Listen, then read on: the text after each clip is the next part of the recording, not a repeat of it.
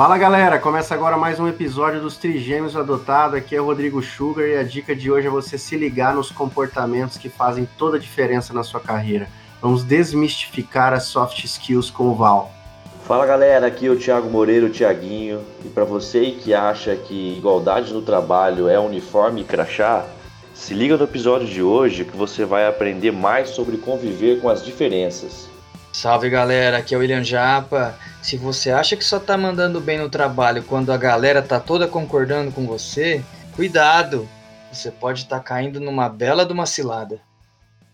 Galera, e antes de apresentar nosso adotado da semana, quero chamar a atenção de vocês para acompanhar o episódio até o final. Iremos reforçar nosso propósito em levar o conteúdo relevante e descontraído para os ouvintes e a cada 30 views, até o final do mês de julho, uma cesta básica será doada a dois projetos sociais que serão anunciados logo mais.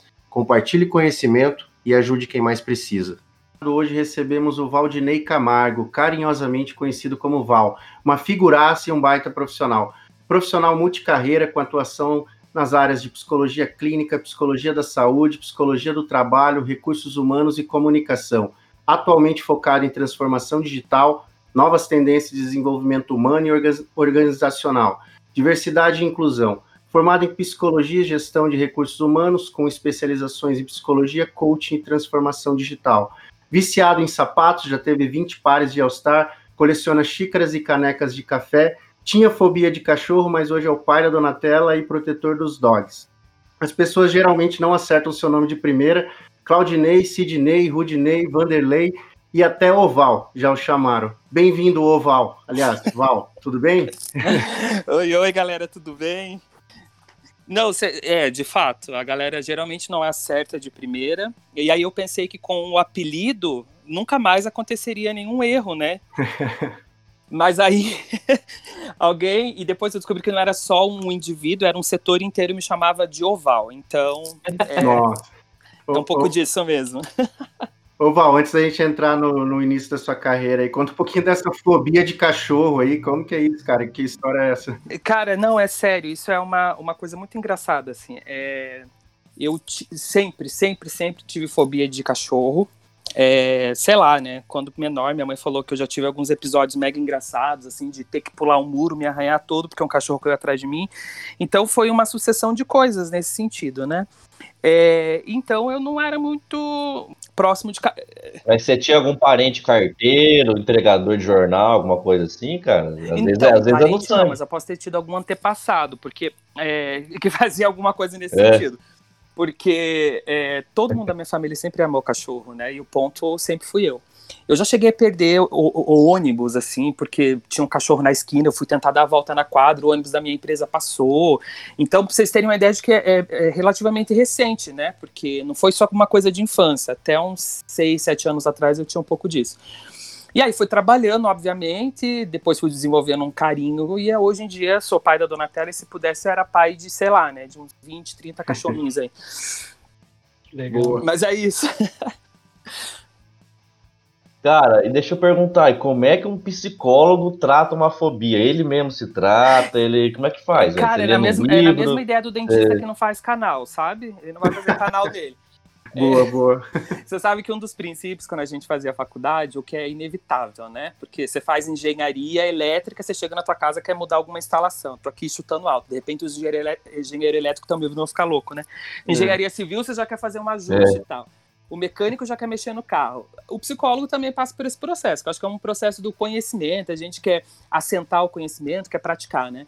Então, toda aula eu saía com o diagnóstico que eu, que eu mesmo fazia, né? Então, assim, estava lá estudando transtorno de ansiedade. Falei, gente, eu sou altamente ansioso. Eu, tenho isso. eu ia fazendo um checklist no meu caderno e no final eu, eu tinha completado pelo menos 99% dos critérios, assim. Então, é, Nossa. E aí, é, eu tinha uma professora maravilhosa, ela disse assim para mim: olha, a pegada de um bom psicólogo é não fazer autodiagnóstico, menos ainda fazer autointervenção. Né, que é a ideia de você identificar algum transtorno ou alguma questão psicológica e tentar fazer o tratamento, né? Então, então Thiago, para te responder, não fui eu, mas eu levei como tema de terapia, faço terapia há muito tempo, e um dos temas de terapia foi, foi fobia. E é muito engraçado, porque é, eu encontrei a minha terapeuta um tempo atrás falei, e dela falou assim: Ah, vi a tua foto no, no, no, no Instagram, você tá com dog no colo, é isso mesmo? Falei, cara, você já é. pode me usar como case. Sim, tô com ela e já tô com ideia de ter mais algumas, né? Legal. Mas é isso. Ô Val, e é, assim, teve algum incentivo especial, foi natural, assim, para você decidir essa sua carreira de em, em cuidar das pessoas, né? Não só do tema de psicologia, mas hoje também que você trabalha com recursos humanos e até a transformação digital, mas com esse olhar nas pessoas, né?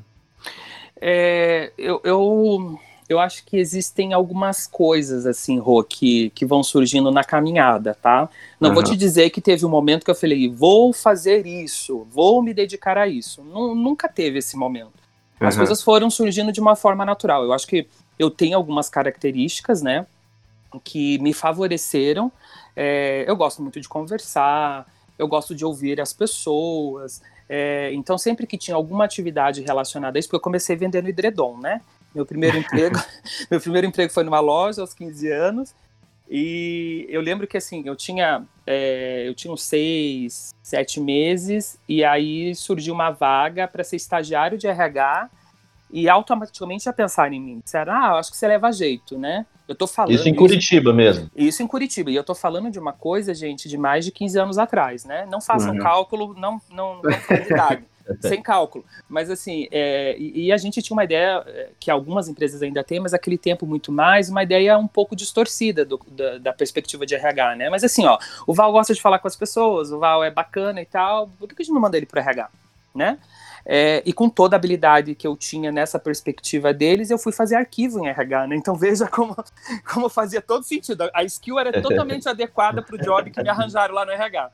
É, mas brincadeiras à parte, foi uma puta oportunidade e foi a partir daí que, obviamente, né, o core da atividade era ser cuida dos arquivos e aí eu, muito metido, tinha um treinamento, eu ia lá no meio, tinha uma seleção, eu queria estar lá junto com a psicóloga para aprender. Então as coisas foram fluindo naturalmente, Rô. Eu nunca. Agora, é, eu acho que talvez eu, eu, vou ter que corrigir uma fala minha aqui. Eu disse que eu nunca disse, a partir de agora vou me dedicar a isso. Eu acho que o momento que eu falei vou me dedicar a isso foi o momento em que eu fui para a clínica. Depois já psicólogo, já com uma atuação grande em RH, eu estava no momento assim: será que eu continuo em RH? Será que eu busco novos horizontes? E aí foi onde eu falei, cara, eu gosto de ajudar as pessoas, né? Acho que, né? Acho que consigo. É, conduzir bem processos terapêuticos, que era um grande desafio. Já tinha formação em coaching e tal. Falei, vou, vou arriscar alguma coisa. E junto com uma amiga minha, a gente abriu o consultório. Eu acho que, fazendo uma correção do que eu falei lá atrás, eu acho que foi o único momento que eu falei, é, agora vou me dedicar 100% à pessoa, sabe? Entendi. Legal. Você chegou a empreender, né? Chegou a ter o próprio consultório. Sim. Você não pensa mais isso? Como é que foi essa experiência? Penso, penso muito. É, o que acontece é que é, eu quis pensar um pouco no meu momento de vida, né? Uhum. Você empreender é altamente arriscado uhum. e algumas coisas fazem parte do processo, que para mim é muito natural, né? Os melhores empreendedores foram aqueles que deram. Pode falar palavrão aqui? Pode. Pra caralho. Obrigado. Agora, agora, vou, agora eu vou conseguir me comunicar Pode. direito. Relaxa. Os melhores empreendedores, né? E, e, eu acho que isso não é uma ideia só minha, são aqueles que dão muita merda, né? No, no processo. Eles aprendem a lidar com essa porcariada toda e aí conseguem extrair o que é de melhor nessa caminhada e, e obviamente, rumo ao sucesso. Mas eu não, eu, eu, o que eu percebi, né, e é muito numa autoanálise, por isso que eu acho que é tão importante a gente se auto-perceber, se autoanalisar, é, é, buscar recursos nesse sentido, porque eu não estava preparado para esse momento. Não tive, eu não tive esse momento, ao contrário, os meus primeiros passos foram certeiros, ou por sorte, ou por análise de mercado, ou por situação de mercado, ou por todos os fatores juntos, mas deram muito certo logo de início. Assim, eu comecei com três pacientes, de repente eu já tinha a agenda da semana lotada, de repente eu já tinha coaching também, e estava indo muito bem. Mas eu não estava preparado para. Fico pensando hoje, né? Eu lá atrás, a situação do Covid agora, como é que eu sairia disso? Né? Eu, é. eu não consigo não pensar em contextos como esse. Mas eu não estava preparado para uma situação de, de, de, problema que viesse a atingir tanto financeiramente quanto socialmente, porque a gente sabe que, que existem crises de vários, em vários sentidos, né? Sim. E aí o que eu decidi foi, não, não estou no meu momento de, de viver essas aventuras de um, um empreendedor, né? É, eu estava junto com uma parceira minha, que é psicóloga, e que está até hoje, está super bem. É, uhum. E aí eu saí, mas com a promessa de que eu volto, né? Então é um plano, um, vai ficar mais para frente, vai ficar num segundo momento, terceiro momento aí da minha vida. Mas foi por isso que eu decidi não empreender mais, porque eu sabia que esses, é, essas questões acontecem e eu não, não tinha repertório ainda, muito novo. É, e aí, assim, por questões práticas, né? Pô, é, quero trocar de carro, preciso né, construir minha casa própria. São questões que financeiramente você precisa ter estabilidade, né? E empreender é um pouco diferente disso, dependendo do momento que você está, né? Sim, total.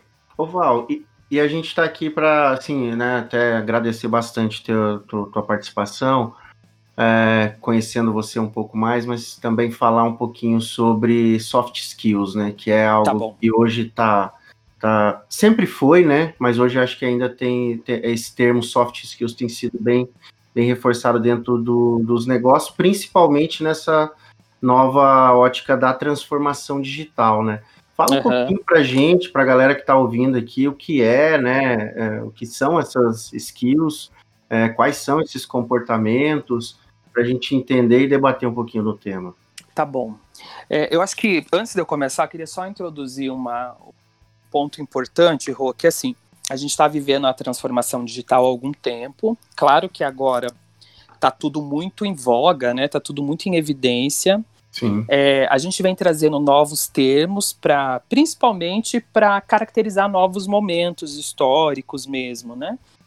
Mas o que a gente vê é, estudando mais a fundo a transformação digital, focado em comportamento, que é o meu viés, é, eu percebo que é, muitas coisas são as mesmas coisas que a gente falava lá atrás, mas com uma nova roupagem, com o nome Sim. um pouco mais. deram um up no nome, né? Deixaram mais interessante na maioria das vezes, americanizaram. É, uma, a famosa é, deram uma inglesada. Né? Deram uma inglesada. é. Porque se você deixa o pacote mais bonito, obviamente chama muito mais atenção para o consumidor abrir e ver o que tem dentro. Sim. Mas no fundo são coisas que a gente sempre falou. Então, assim, já queria começar desmistificando que tudo que é da transformação digital é novo. Não. É, tudo que é da transformação digital pode ser novo na perspectiva da importância que se tem hoje, porque a gente nunca falou tanto em saber trabalhar em equipe, e isso está amarrado a uma série de outros fatores, como a gente fala agora. Né? É, e trabalhar em equipe é uma soft skill, é um exemplo de soft skill.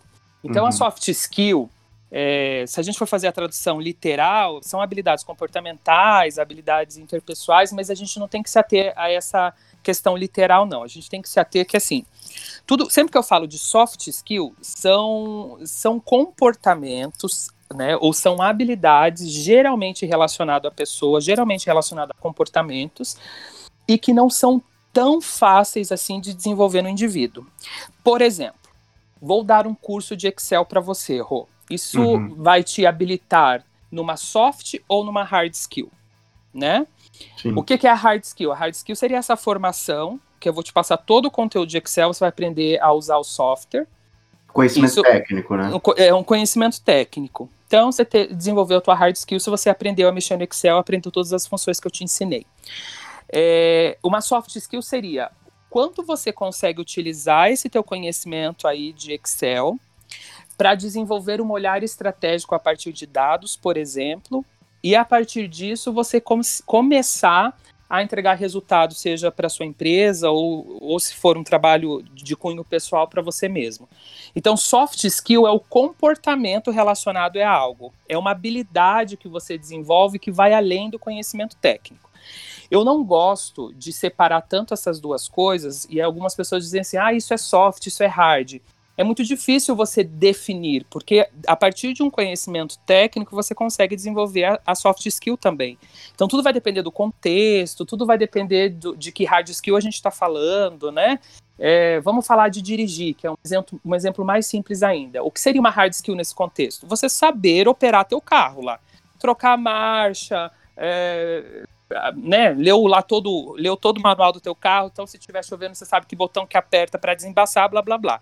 Isso é hard. Mas mesmo aprendendo essa hard skill, você também pode aplicar uma soft skill aí. que é como é que você se comporta no trânsito, a, a, a direção defensiva, por exemplo. É você decidir se você anda naquela via mais rápido ou mais devagar, porque você olhou e analisou que pode ser uma via mega perigosa. A experiência é... que você adquire com o decorrer dos anos, você pode é, encarar como uma soft skill, que você começa a enxergar as coisas diferente, porque você vai. Sim, pode sim, porque aí a gente está falando de, amplia, de ampliação de repertório, né? Pensa uhum. no músico. Eu gosto sempre de trazer exemplos, gente, para ficar mais fácil, sim, né? Lógico. Pensa no músico. O cara lançou o CD hoje o que, que ele tem de repertório? No máximo 12 músicas, que é o CD dele. Sim. Sim. Você vai num show do cara de 30 anos de carreira, o quanto de repertório esse cara tem dele? Né? é, um, é um pouco do, do, do, do, que a gente tem analisado hoje do, do, do profissional mais sênior, né? Então, assim, uhum. é, mas aí, o quanto. Daí entra um outro ponto, Thiago, que é mega importante. Eu não posso ser um cara obsoleto. Né? Eu tenho que chamar atenção, eu, eu tenho que ser um, um cantor com va um vasto repertório, mas que eu ainda consiga manter um show atual, com os vários públicos que estão lá, 30 anos de carreira, mas ainda relevante. Me, me reinventando. Você escuta a primeira música, você consegue ver a evolução para o último CD que o cara lançou. Tá? Então, é, sim, desde que bem utilizado esse período todo teu aí, né? Não adianta você acumular se você não souber usar ao seu favor e trans transmitir aquilo pro, no, no para as pessoas, né? É, você fica obsoleto. Pensa que é. você fica um cara com puta conhecimento é, relacionado a tempo, você viveu muita coisa, mas o que, que você faz com esse conhecimento todo, né? É, é. O, que, que, o que, que você modifica? O que, que você consegue prever? O que, que você consegue ensinar para quem está aí e não teve um terço do que você já viveu? É um pouco disso. E eu posso, sei lá, às vezes, vou falar até besteira aqui, mas eu acho que, principalmente nas gerações que estão aí em evidência agora, vamos dizer, a nossa geração, que está chegando, 30 e poucos, 40 anos aí para baixo disso, eu acho que tem um problema muito grave com inteligência emocional, cara. No sentido de assim, como as pessoas reagem a determinadas situações, principalmente essas situações de estresse. O pessoal não tem aquela, não sabe, tipo, absorver, respirar e tomar uma atitude a partir dali. É, são respostas muito emocionais que atrapalham o dia a dia da pessoa, do trabalho, de uma empresa, de um colega de trabalho. Tem a ver isso daí ou não? Eu tô falando besteira, velho. Não, eu, eu acho que assim, as pessoas que, principalmente as novas gerações, né, tem a ver sim com o que você tá falando, Thiago. As novas gerações, elas estão vivendo um mercado de trabalho muito diferente do que a gente viveu, né? E muito mais do que pessoas mais, mais velhas do que eu viveram e assim sucessivamente, né? É, se a gente pensar, por que, que as gerações trabalhavam, né? Se eu pego lá o baby boomer pós-guerra, o cara trabalhava só para comer e sustentar a família. Uhum. Isso vem evoluindo, vem evoluindo. A geração millennium, ela só trabalha se o trabalho dela satisfazer a vontade dela, né? É, algumas, alguns autores dizem que a pirâmide de Maslow está invertida, né? Então não é mais a base, porque a base ela já está suprida na sociedade. Dificilmente dentro de, por favor, vamos, vamos dar as devidas proporções, porque eu sei que existem bastante contextos fora dessa curva. Mas hoje o cara vai para a faculdade, na faculdade existem uma, N opções dele já começar a ganhar grana lá. É, a família dele já tem um pouco mais de possibilidades, a gente tem a imersão de, de uma série de fatores aí, e que ele não precisa mais se preocupar se ele vai ter o tênis X ou o tênis Y. Aliás, isso já nem está mais no, no, na, na, cota de importância dele. Então ele não vai mais procurar o trabalho que, mais, que melhor remunera. Porque, teoricamente, isso ele já tem, ou isso ele consegue de qualquer outra forma. O ponto é, qual é o trabalho que tem a ver com os meus valores, com as coisas que eu quero, etc, etc. Então essa é uma grande característica quando a gente pega as gerações mais antigas e gerações mais novas. Beleza, mas o que, que isso muda para o desenvolvimento das pessoas? Obviamente que antes você entrava no estágio e independente do que você vivesse nesse estágio, você tinha que ficar até o final, era uma questão de honra, não era mais ou menos assim? Você se submetia a algumas coisas que hoje esses novos profissionais não se submetem. Com isso, você desenvolve muito menos repertório para viver frustrações. Perfeito. Aí um problema. É, porque você aprende a lidar com algumas coisas quando você tem a escassez daquela coisa, né? Então, assim, como é, que eu, como é que eu aprendo a suportar fome por mais tempo? Quanto mais tempo eu fico sem comer. A primeira vez fica mais difícil, a segunda também, a terceira também, até que você vai criando mais resistência para aquilo. É, agora, se você, na primeira fome que te der, na primeira vontade de comer, você vai lá e come, percebe que a tua resistência à fome fica cada vez mais baixa, né? E isso a gente pode aplicar para uma série de outros comportamentos. Ô Val, e a gente fala assim, nesse ambiente da transformação digital, é, a gente não vai entrar aqui no âmbito técnico, mas muitos profissionais que conhecem de diversas plataformas, desenvolvimentos, não só no ponto de vista de TI, mas também né, de outras habilidades técnicas. Mas quais os comportamentos que esses profissionais, que talvez são grandes técnicos, acabam, sei lá, é, pecando ou, ou falhando é, e acabam até levando alguma demissão ou, ou, não conseguir evoluir no seu ambiente profissional, assim, justamente por uma questão de skill comportamental? Tá, eu, eu acho que essa resposta é a mais fácil de todas, sabe, é, Uhum. Porque se a gente pensar que a, a transformação digital, ela tem um princípio de conectividade, de conexão muito grande. É conexão de sistemas, é conexão de tecnologia, e a gente só precisa pensar que também é conexão das pessoas. Então, os profissionais que mais brilham hoje são profissionais que conseguem estabelecer boas conexões. Tá? Uhum. É, esse cara ele não fica desempregado porque ele, ele tem uma série de. Ele é tipo um hub, né? Então ele tem braço Sim. em vários lugares, em vários contextos. Ele não olha só para o nicho dele, ele não olha só é, para o mercado de trabalho formal, ele também tem um olhar para o mercado de trabalho informal. Ele não olha só para as pessoas que se parecem com ele, ele olha para as pessoas diversas. Então, hoje, é, o profissional ou a skill, que para mim é a mais importante e ela acaba sendo a mais abrangente, é a ideia de conexão. Então, quem estabelece boas conexões com as pessoas esse é um cara que consegue, com toda certeza, sobreviver a vários contextos. O que a gente percebe? Quanto mais você se dedica a questões técnicas, individuais, mais sozinho, menos você pratica a questão de conexão com as pessoas. E quanto menos você pratica, menos repertório com as pessoas você tem, que é um pouco do que a gente estava falando anteriormente, né, Tiago? É, Quanto, Sim, menos eu, quanto menos eu convivo com pessoas e quanto menos essas pessoas são diferentes de mim, menor vai ser meu repertório. Porque daí eu não sei lidar com, com um cara que é um pouco mais agitado, um cara que é um, porque eu só convivo com os caras que são mais calmos. E eu não consigo conviver com um cara que é mais criativo, porque eu fico com os caras que são um pouco mais, mais pragmáticos. Então, eu acho que assim o, o, grande problema de principalmente pessoas voltadas a questões mais técnicas é que ela, elas acabam buscando seus pares e com isso o repertório de conexão com as pessoas diminui bastante. Mais restrito, Eu, né, talvez. Fica mais restrito, mas aqui é sempre bom a gente ressaltar, não estou falando de 100% de totalidade, não. Sim. Existem caras técnicos que eu conheço que estabelecem conexão com pessoas como ninguém, né, por habilidade pessoal, por história de vida, por N fator. É, mas a gente percebe que é muito comum nesse público, sim, você encontrar pessoas com um pouco mais de dificuldade nesse contexto pessoal. Cara, mas assim, você falou de, de conexões, de perfil técnico, perfil mais é, de comunicação. Eu acho que aí você tocou assim, pessoas, é, habilidade de se comunicar em todos os níveis, entendeu? Eu vejo pessoas assim, tipo, espetaculares, geniais, mas elas vivem fechadas às vezes no, num foco muito grande e ela não consegue abrir às vezes para enxergar do lado dela. E às vezes isso mina a pessoa. A pessoa às vezes tem um potencial enorme, só que ela tem uma dificuldade de comunicação. Não é só saber falar e ser tímido, né? Comunicar é saber é ser entendido, não é falar palavras rebuscadas, né?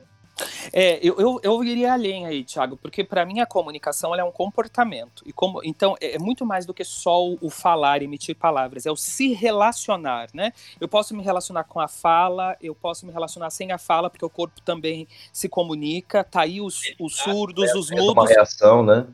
Exatamente. Então, comunicar seria uma ideia de comportamento no sentido de se relacionar. Então, quando eu falo essas conexões, se a gente quiser trazer um pouco mais para a prática, é o se relacionar com o diferente. E a tendência, Tiago, é que os grupos sejam cada vez mais multidisciplinares. A tendência é que cada vez as pessoas sejam mais diferentes. É, por quê? Porque gente, vem aí, daí eu preciso entrar em algumas questões técnicas, né? Mas assim, a gente percebe que a Squad entrega o, produto, projeto, seja lá o que for, com uma velocidade muito maior do que os grupos comuns que a gente tinha anteriormente. Ajuda né? na integração dos grupos diferentes, essa multidisciplinaridade, né? Porque quando era Totalmente. muito específico, eles se isolavam, né? É, Sim. porque aí o porque ó, pensa só, eu vou te dar um exemplo da minha prática. Então a gente vai a gente vai desenvolver um novo software. É né, um, um game, um game. Vamos aqui colocar um game, processo de gamificação para treinar o grupo numa determinada coisa. Se eu fosse fazer esse mesmo movimento algum tempo atrás, qual seria o curso natural e normal previsto naquele período? Pessoal de TI faz avaliação técnica, me entrega e diz: ó, oh, isso pode, isso não pode. E aí eu não me meto na seara que não é minha. Inclusive, isso causava ofensa anteriormente, né?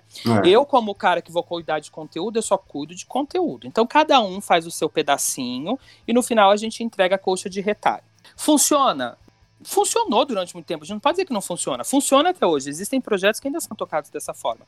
O que a gente percebe é que pega o cara de TI, pega eu, pega o cara de compras, pega o cara, de... pega todo mundo, todo mundo que é envolvido no processo, bota dentro de uma sala e todo mundo está analisando ao mesmo tempo, se comunicando, perguntando e soluções novas. Porque eu, do, como eu não tenho o vício do olhar do cara de TI, eu posso ter um olhar de usuário e antes de ir para teste eu já prevejo alguma coisa ruim.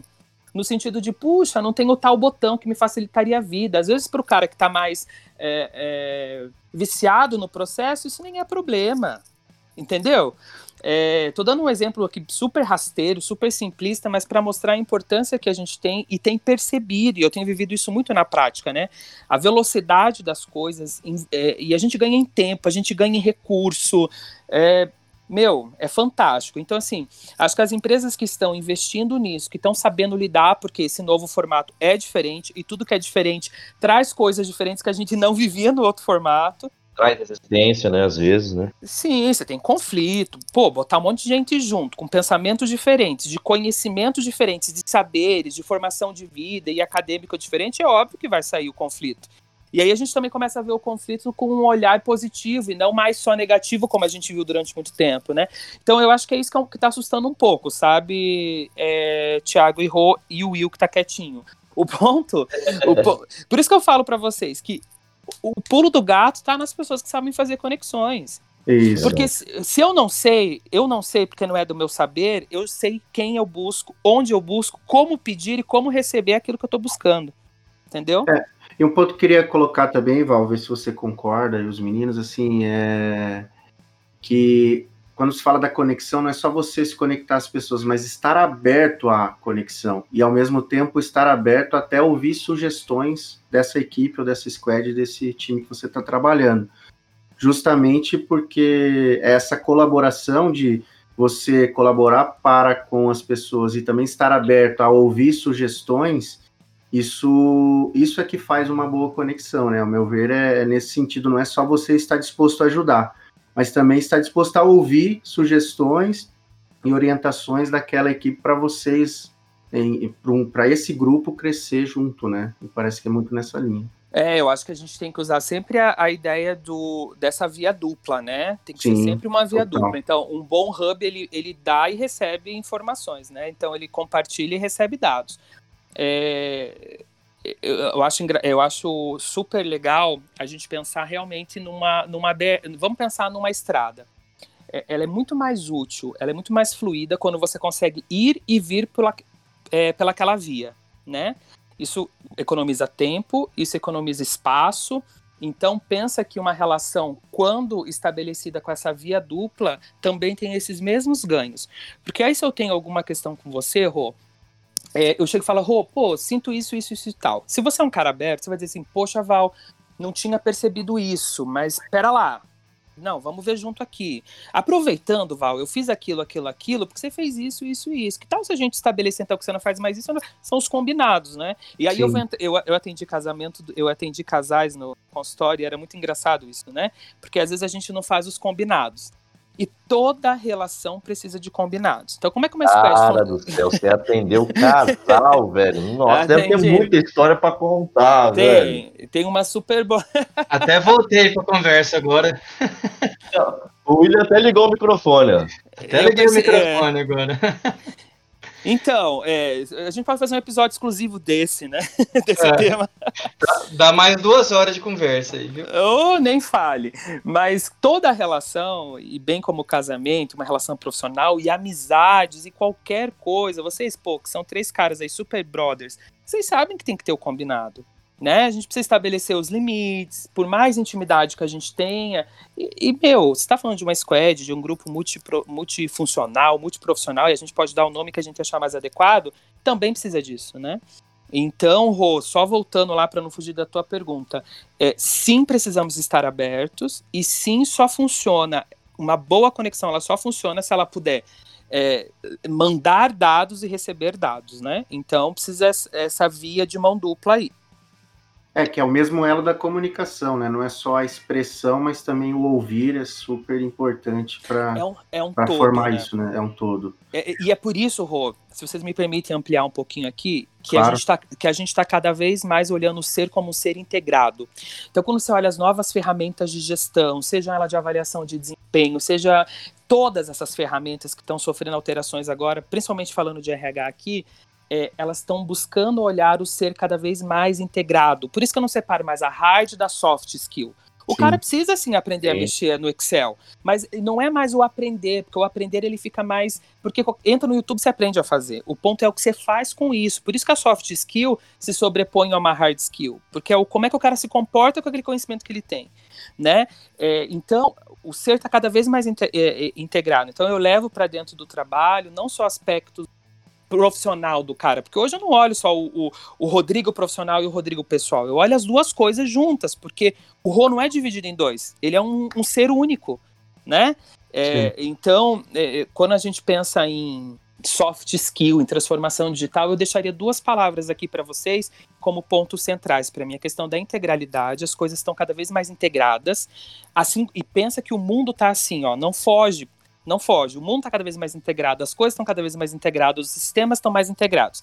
E conexão. As coisas diferentes estão cada vez mais, mais conectadas e as pessoas também devem estar mais conectadas com coisas diferentes para ampliar repertório. Tá? Então acho que seriam Legal. esses os dois pontos que eu traria uh, quando a gente fala de comportamento versus transformação digital.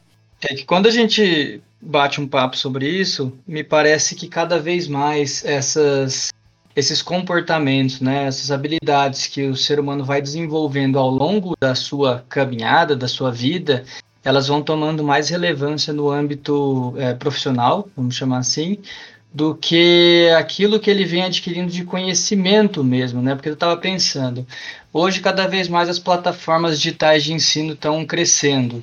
Só que é uma dificuldade você desenvolver e treinar essas habilidades num ambiente tal, né? Eu vejo aqui porque eh, a minha esposa nesse momento está fazendo uma faculdade online aqui. E não tem a troca, né? Às vezes ela comenta, poxa, tal. E eu faço uma reflexão com a minha faculdade, assim, o que, que eu tirei de bom da minha faculdade? Cara, do técnico, eu não uso nada, assim. Mas muito foi daquela resiliência de tipo, chegava na prova, falava, pô, regacei, tirei um notão, tudo, chegava lá, tirava dois e meio, tomava na cabeça e voltava e falava, puta, não vou conseguir tirar nota, ralava, ralava, ralava. Eu, eu tiro por mim que foi isso que eu aprendi, assim, sabe? E, e eu não sei se vocês enxergam isso como um dificultador, porque o sistema educacional não evoluiu na mesma pegada que a demanda das empresas e esse conceito de transformação digital evoluiu, né? É, como que você vê isso? Porque tem o delay, né? É fato, tem o delay e quem tem acesso a esse tipo de capacitação já no ensino médio fundamental e ensino superior são pessoas que têm uma condição de estar numa faculdade diferenciada, né? Pegando aí a massa de ensino hoje, tem esse desafio, certo? Como é que enxerga isso vocês que é, vocês que são profissionais da área e estão olhando para captar esses profissionais do mercado? Olha, Will, eu te confesso que é, o que você falou, assim, primeiro que você resumiu tudo, né? Se eu começar a entrar no ponto, muita coisa que você falou eu vou, eu vou ser repetitivo. Mas eu, antes de, de, te responder, eu só quero te dizer uma coisa, que eu compartilho com, em especial de tudo que você falou, como é que a gente pratica as coisas e o que que fica, né? O que que fica de aprendizado efetivamente. As maiores skills que eu tenho hoje, segundo relatos do outro, né? Quando as pessoas, oh, Val, eu acho que você tem isso que é bacana, Val, isso é legal eu desenvolvi na mesa do bar, né? exato. Porque assim, como é que o teu treinamento pode ser tão legal, tão engraçado? Gente, eu não aprendi a ser engraçado, se é que se aprende, né? Eu não aprendi uma piada, uma tirada ou outra, a improvisar estudando Freud. Não foi é. aí. Não foi aí, não foi lendo os princípios da análise do comportamento segundo Skinner. Não foi. Foi na mesa do bar. Quando não foi lendo foi... Ari Toledo, não? Não foi. Muito, muito provavelmente eu aprenderia vendo Ari Toledo. É, só que eu tenho um estímulo diferente, Rô. Se eu tivesse lido Ari Toledo, eu não teria um bom desenvolvimento quanto se eu tivesse assistido Ari Toledo. Porque Sim, eu olho todo, né? Eu olho. Claro. Não, não é o que ele fala, é como ele fala, é a tirada do corpo, é o tom que ele aplica a piada, né?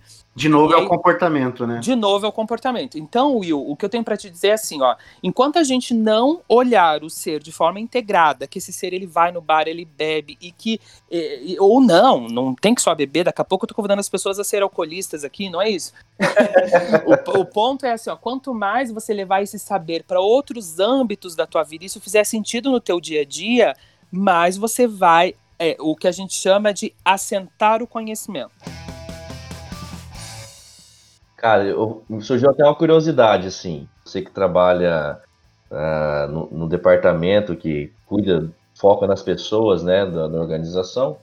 É, o que que antes, de repente, era, era uma, um, uma skill, que era um pré-requisito muito forte que as empresas buscavam e hoje não é tão importante e que agora o que veio de novo aí que as empresas estão de olho na questão comportamental dessas soft skills, que os gestores aí que fazem recrutamento têm muita atenção nos profissionais que estão ingressando no mercado de trabalho atualmente. Olha, eu acho que algumas coisas a gente vem evoluindo, estão ficando mais incrementadas, Thiago. Por exemplo, é muito comum você chegar numa entrevista e a pessoa perguntar: você trabalha bem em equipe? Aí você responde o quê? Não. É. Lógico que você não responde não. Você responde, nossa, trabalho, maravilha. É, não me dou bem com pessoas, imagina é. o cara respondendo na entrevista. É, e é engraçado que. Sou preguiçoso, sou, preguiçoso, sou perfeccionista. Sou perfeccionista. Sou perfeccionista. É, me fala dois defeitos e duas qualidades. Sou perfeccionista como qualidade, né? É. É, é, eu acho que cada vez mais é, a, gente, a gente não mudou muitas competências que a gente avalia, sabe? O que a uhum. gente mudou é a forma de avaliar, Thiago. Antes eu te fazia Legal. essa pergunta. Agora eu pergunto, por exemplo, me conta, você pratica esporte? Você fa... Ah, eu dando aqui as dicas, os recrutadores vão me matar, né? Você pratica esporte? Aí o Will fala assim, oh, eu pratico, eu jogo vôlei. Pô, Will, que massa. E no último torneio, vocês ganharam ou perderam? Ah, a gente ganhou, mas foi difícil, foi suado. Ah, é? Por que, que foi suado? Ah, porque tinha uns caras que jogavam muito mal, porque observa, porque papapá, porque papapá. Quer dizer, o Will Você é um cara... do cara. Então, é, é muito mais Legal. sobre a forma do que sobre o que. Eu continuo querendo saber se o Will trabalha sobre equipe, mas agora eu, enquanto RH, vou me transformando, desenvolvendo ferramentas para que eu possa extrair isso de você de uma forma muito diferente, porque eu passo a olhar você de forma integrada e não olho mais o Will profissional e o Will é, pessoal. Quando eu olho o Will pessoal e o Will profissional, deixando isso de uma forma bem dualista, eu perguntaria assim para o Will: Will, me fala como é que é trabalhar em equipe com você dentro da empresa. Percebe a sutileza no processo? Mas se eu sei que o Will é um cara, uhum. se eu sei que o Will é um cara integrado e que sob pressão, e você tem que entregar um projeto, ele vai reagir muito parecido com o que ele reage no campeonato de vôlei, eu começo a perceber que a, o Will pode sim emprestar muito daqueles comportamentos de quadra para um ambiente profissional. Quando ele tiver mais tempo de casa, talvez não seja nos três primeiros meses, nos 90 dias de. né? Ele vai ser um amor, vai ser que quer passar da, da experiência. Mas o, o que eu preciso entender é que a tendência natural do Will em equipe, frente a problemas, é muito parecido com o que ele está me relatando ali no vôlei. Legal. Ô Val, e só para fechar essa primeira parte sobre o comportamento, é, você acha, você já respondeu até parcialmente essa pergunta que eu vou falar, mas você acha que a, as empresas ainda contratam mais pelo conhecimento técnico do que pelo comportamento? Você acha que isso já mudou radicalmente ou ainda existe fortemente? Não, não mudou radicalmente. Eu acho que a gente ainda tem uma. Porque assim, ó, a gente está vivendo uma transformação em que a gente está aprendendo e de uma forma até lenta frente a outros, outros países e tal. Por exemplo, é, voltando na pergunta do Will lá, o que, que a gente ensina na, na escola? O que, que a gente ensina na faculdade? Sim. Hard skill. Se a Sim. gente ensina hard skill, a tendência é que eu cobre que as pessoas saibam hard skill. Sim. Sim. Né? Quando eu começar a entregar nas escolas, e, e aí, gente, é uma inferência totalmente minha, tá? É uhum. muito do meu olhar sobre tudo isso. Quando eu começar a ensinar nas escolas, nos cursos técnicos, tanto que o nome é curso técnico, né? Nos cursos de qualificação, nos cursos de pós-graduação, mais sobre soft skill, são as pessoas que passam por isso vão começar a cobrar mais sobre isso. É meio que é, isso reverbera, né? É, é porque é, eu estudo soft skill, percebo a importância da soft skill, logo eu começo a cobrar que o meu colaborador também tenha soft skills muito bem desenvolvidas. Se eu percebo hoje, né, porque a gente fala de, do aprendizado ativo, a gente fala do protagonismo no processo de aprendizado. O que, que é isso? É eu dar mais, gastar mais tempo desenvolvendo minhas soft skills, porque se eu chego frente a um projeto, a um trabalho que eu não sei, por exemplo, vou usar de novo Excel, como é que faz tal fórmula no Excel, eu não preciso me matricular mais no curso. Eu sei que existem fontes que vão me entregar essa informação e em dois minutos eu aprendi a fazer. O ponto é o que eu vou fazer com essa informação que eu aprendi agora. Então, quanto mais o prota... quanto mais a gente começar, perceba que uma coisa está muito amarrada na outra, né? A gente ainda tem muito que evoluir, mas sim, sim continua voltando, né, na, né, Roma, resposta um pouco mais objetiva. Sim, a gente continua contratando por hard, por hard skill, não são todas as empresas, grande maioria já fez essa evolução, mas ainda temos empresas muito preocupadas com isso. É, principalmente empresas que precisam de conhecimentos muito específicos, né, para funções muito específicas, que quanto mais é, quanto mais o tempo passa, mais o cara fica absoluto naquilo, né? É, empresas de tecnologia passam bastante por isso, né? Não só tecnologia, mas as é, empresas automobilísticas, indústrias no geral, que precisam de muito conhecimento técnico para processos de produção e assim por diante, são grandes exemplos disso. Não são todas, é, também estão passando por um processo, mas a gente também não pode é, diminuir o valor da hard skill, né? A gente usou o exemplo do Excel como hard skill, me pareceu muito simples, mas, por exemplo, você ter um cara técnico que cuida de processos extremamente importantes, né? Por exemplo, fabricação de um avião Vamos dar um exemplo aqui bem amplo: fabricação de um avião. Pô, isso representa segurança de vidas, né? Não é. é. um, não é um curso Excel que você aprende olhando o YouTube. Então. Você vai querer acho... ser operado por um médico. Um você diploma, vai querer ser. Né? E, que de, e, que, é, e, que de, preferência não tenha errado nunca durante o processo de formação. É. Né? É, então eu acho que a gente tem que, tem que pensar que estamos vivendo um movimento, mas que existe. Vamos dar a, a devida proporção às coisas. É, acho que é muito relativo em, em relação é, sobre a função que é. essa é. pessoa vai exercer, ora talvez num cargo mais técnico ou até num cargo de gestão, onde sim a soft skill talvez faça maior diferença, né? Legal. Ô Val, vamos, vamos falar um pouquinho do tema da diversidade, que acho que é um tema amplo, é um tema super importante e relevante. Então, eu queria que você começasse falando um pouquinho sobre a diversidade como um todo no mundo do, dos negócios, nas empresas, e depois mergulhasse um pouquinho aí né, nesse debate sobre o quanto ela é estratégica para os negócios. Tá bom. Bom, gente, a, é, a gente tem que olhar a ideia da diversidade realmente com um olhar amplo, porque diversidade é quase que tudo, né? Sim. É, a gente tem alguns grupos que eu acho que são símbolos de diversidade, né? São ícones da diversidade, né? Quando a gente pega o GLBTQ+, quando a gente pega agora muito fortemente etnia, né? A gente viu bastante questões de racismo. O último exemplo nos Estados Unidos foi bem impactante. É, equidade de gênero é uma coisa que tem crescido bastante com a ascensão das mulheres a cargo de gestão. Então, acho que a gente tem alguns grupos que simbolizam bem a questão da diversidade, mas a diversidade é muito mais do que isso, é muito mais ampla, né? É, a diversidade de ideias, a diversidade religiosa, é, a diversidade enfim, tudo que você quiser aplicar a diversidade aí, a gente consegue. Acho que na nossa sociedade, mas que tem mais impactado é a política, né? Que separa em dois lados, né, cara? Exatamente, né? Quando a gente olha os movimentos sociais que têm acontecido. É, Como isso o... tem distanciado as pessoas, é incrível, né, velho? O que deveria ser ao contrário, né, Tiago? É, a gente deve valorizar o que é diferente, não punir o que é diferente, né? É, mas a gente, daí a gente vai entrar em algumas questões, que é a questão da tolerância, né?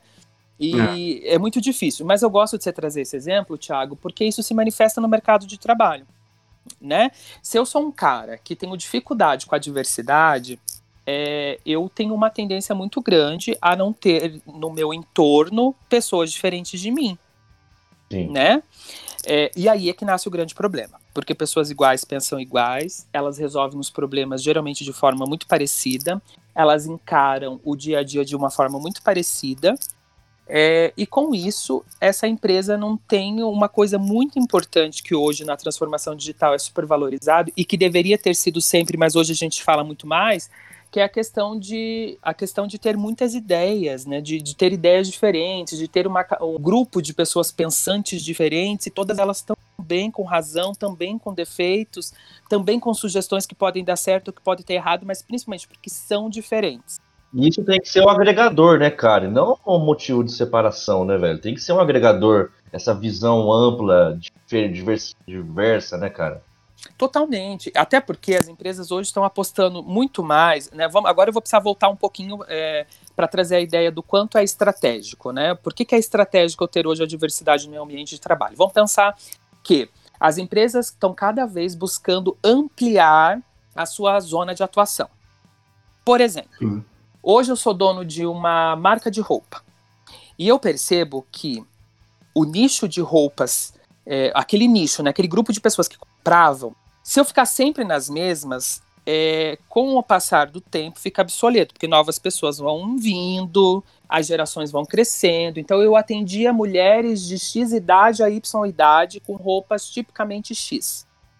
Isso funciona num determinado período de tempo. Eu não vou ter sustentabilidade nesse negócio. Por quê? Porque esse grupo de mulheres com esse comportamento pertence a esse tempo aqui. Ao passar dos anos, essas mulheres ou modificam elas deixam de existir naturalmente. Novas mulheres virão. E quem me garante que essas mulheres serão iguais? Faz sentido para vocês? Totalmente. Ao hum. mesmo tempo que é um nicho muito pequeno, porque pensa, mulheres nessa faixa etária, com essa idade, que se comportam desse jeito, só tem nesse espaço aqui. Se eu quero ampliar minha empresa e mandar para uma outra região, para um outro país, as pessoas se comportam diferentes lá e têm gostos diferentes lá. Quem que vai me dizer isso? Pessoas que estão dentro da empresa. Só que se as pessoas forem iguais a essas mulheres, a essas clientes, elas não vão pensar e não vão ver importância em atacar o outro nicho lá. Só que outra empresa mais aberta vai ver isso e vai me tomar esse espaço de mercado. Então eu quero, eu gosto de trazer exemplos bem simplistas, porque isso serve para uma loja do bairro, isso serve para uma loja de departamento pequena. A gente precisa olhar grandes empresas pegando vários espaços né? Como é, se a gente pegar uma, um grande varejista, vamos pegar a C&A. Se você chegar na C&A, o que tem de diversidade de roupa atende a qualquer público. Sim. Cara, me veio, me veio, Sabe o diabinho aqui? Falando no ouvido aqui? é. Não sei se eu posso polemizar o que eu tô pensando aqui, cara. Pode. Não sei se você vai me permitir. Que eu vi no seu currículo que você trabalhou na Havan, né? Ei, já imaginei a polêmica. E o Luciano Hang, ah. todo mundo sabe que é bolsonarista declarado, né, cara? Será que ele contrataria um gerente numa loja dele petista, mano? Cara, o que, que eu vou te dizer? Já, já, disse, né? Não, eu, eu acho que já pode perdi ter o algum... patrocínio da Van já aí, foi mal. Não, sabe o que eu acho? Eu acho que pode ter algum camuflado, mas, por exemplo, é difícil você levar... Eu tenho certeza que se tem esse cara, ele deve se cuidar nas redes sociais, né? Ele ah, não é um cara que. Ele não vai se expressar com toda a liberdade do mundo, porque ele sabe bem como as coisas funcionam. Então eu e é, e é ótimo você falar nisso, porque se você está num ambiente hostil no sentido de que não aceita a diversidade, você se expõe menos. Você cria menos, você tem medo. Você questiona menos. Total. Entendeu? Por quê? Porque você tem medo de alguma forma. Ó, a gente tem um princípio básico, segundo Darwin, que é a sobrevivência. Você quer sobrevivência dentro do mercado de trabalho, dentro da tua empresa? Coisas que te ameaçam você não vai fazer. Então é óbvio que você não vai se expor. Né? Hum. É, então é um pouco disso, assim, cara. Mas eu, eu, eu acho que a diversidade ela tá nisso, assim. É, eu sei que parece meio clichê no sentido de a gente pessoas diferentes pensam diferentes, pessoas com idades diferentes têm experiências diferentes mas é a real. E mais do que nunca a gente tem visto isso, assim, né? Eu acho que a gente tem cases super reais disso, né? Que se a gente quiser explorar aqui, dá. Uhum. É, Val, e assim, o que é importante a gente reforçar aqui que, como você está falando, a diversidade não é simplesmente uma bandeira que a empresa vai lá defender como marketing, mas o quanto ela realmente é importante para que você seja um negócio inovador, que pense diferente, questione coisas novas e consiga construir coisas diferentes a partir da, de diferentes pensamentos, né? De diferentes opiniões. É, você trouxe uma coisa agora que, que tem a ver um pouco do que eu falei antes, Rô, que é justamente isso. Tem que ter uma integralidade das coisas. A empresa ela, ela tem que falar de diversidade e viver a diversidade. Vamos lembrar da ideia de conectividade. As pessoas estão conectadas, os profissionais têm liberdade de expressão. Então, por exemplo, eu recebi recentemente, e é bem recentemente, uma amiga minha trocando umas ideias comigo. Ela com certeza vai ver esse podcast, não vou falar teu nome, fica Susi. É, Júlia, tipo, tá zoando. Passa o isso dela Ah, escapou. Não, brincadeira. Uma grande parceira minha. E aí ela falou assim: Ó, oh, tô com uma situação aqui na empresa, queria trocar uma ideia com você. O que, que você acha, né? É, vou trocar aqui alguns elementos, né, obviamente. Mas foi uma situação muito parecida com a seguinte que eu vou te contar. Então, eu sou uma empresa que, sei lá, é, Vou usar exemplo da empresa que eu trabalho atualmente, de maquiagem, tá bom? E aí é uma empresa de maquiagem. Aí eu contrato como garota propaganda para o Vitar, que tá super em alta. E eu quero levantar é. a bandeira da diversidade, então, e perceba que as pessoas exigem um posicionamento das empresas, né? A gente está, a gente, é, a gente tá cada vez, a gente está caminhando por um processo extremamente difícil assim, nesse sentido. E e cobra de quem é omisso, né? Pela omissão, é que se você né? é omisso, você é contra a pessoa, né? Já tem alguns é. princípios, assim, né? Uhum. Parte disso.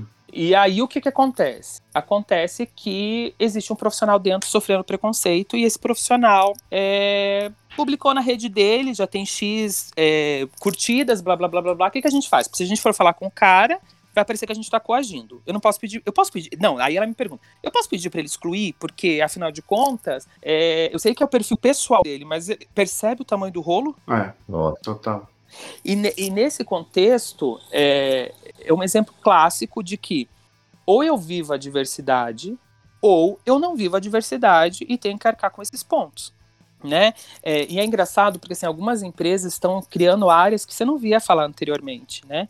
A área de relacionamento com o cliente tendo uma importância que nunca se teve, que antigamente você botava um 0800, um saque, você não tinha uma área especializada para isso, você não precisava disso, né?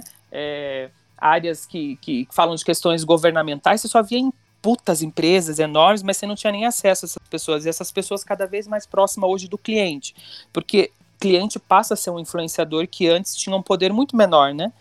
Então, gente, é, e aí a gente tem a ascensão de minorias, né? Hoje você tem as pessoas assumindo sua religião, sua sexualidade, mulheres empoderadas, e que se você não compra, é, e que se ela entender que essa empresa não agrega valor, ela vai numa empresa que tem a ver com os valores dela e investe a grana lá, né? É, você, usou o exemplo, você usou o exemplo da Van. Perceba o, o, quantos boicotes a Van teve depois do posicionamento do presidente. É, é prova do, do, presidente deles, né, o Luciano Hang. Provavelmente Sim. alguma coisa deve ter mexido nos, nos, nas cifras deles. E que ele, ele deve ter avaliado Sim. e visto que ganha muito mais naquele posicionamento do que o contrário. E aí tudo bem, uma decisão dele. Mas é importante a gente ver que a partir do momento que a empresa ela assume um papel social, ela entende a responsabilidade social que ela tem, o impacto social que ela causa, é, a partir do momento que ela começar a se comunicar para o mundo exterior desse jeito, o mundo interior dela, a casa, precisa estar arrumada. Porque senão ela fica exposta. E uma Sim. vez exposta, você pode ter uma empresa quebrada única e exclusivamente por questões de reputação. Total. Ô Val, e, e, e fala um pouquinho pra gente assim, a gente conhece empresas que supervalorizam a mulher na gestão. Uhum. Mas você acha que ainda há um preconceito, de forma geral, a mulher como líder, ainda no ambiente empresarial? Sim, sim, existe sim. Existe, eu tive, é, e, e, e, vocês percebam que assim, né? É, eu, eu, eu, brinco com a minha mãe que eu sou meio para-raio para alguns temas, né? Os temas polêmicos sempre vêm em mim.